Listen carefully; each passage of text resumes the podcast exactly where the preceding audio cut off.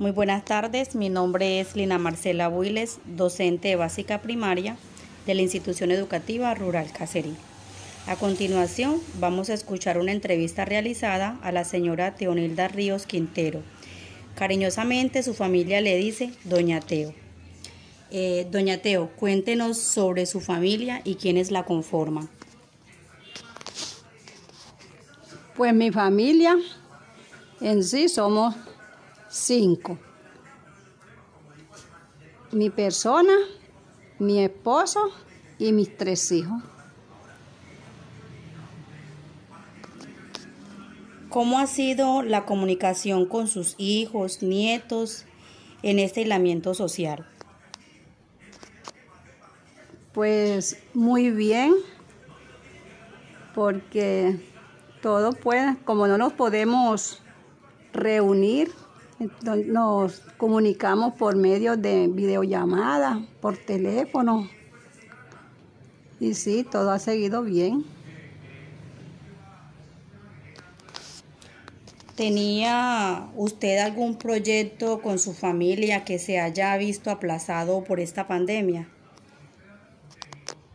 Pues sí, sí se aplazó algo que teníamos planeado. Pues en diciembre planeamos que entre toda mi familia me iban a hacer un regalo de un, del matrimonio. Y por medio de la pandemia todo se aplazó, todo quedó. Ellos, cada quien iba a poner su grano de arena, porque pues como mi familia somos muy unidos, entonces eso se iba a realizar, pero por medio de la pandemia todo se aplazó. ¿Cuál ha sido el mayor logro o bendición que haya tenido su familia en este año?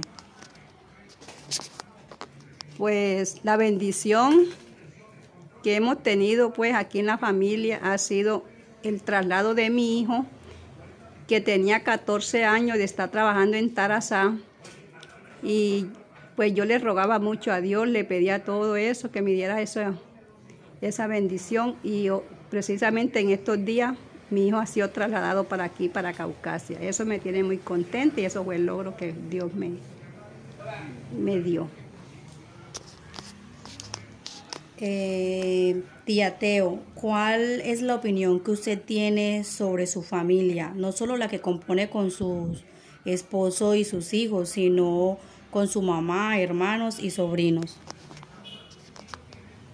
Pues mi, la unión que tenemos nosotros es una, pues que mi familia somos muy unidos.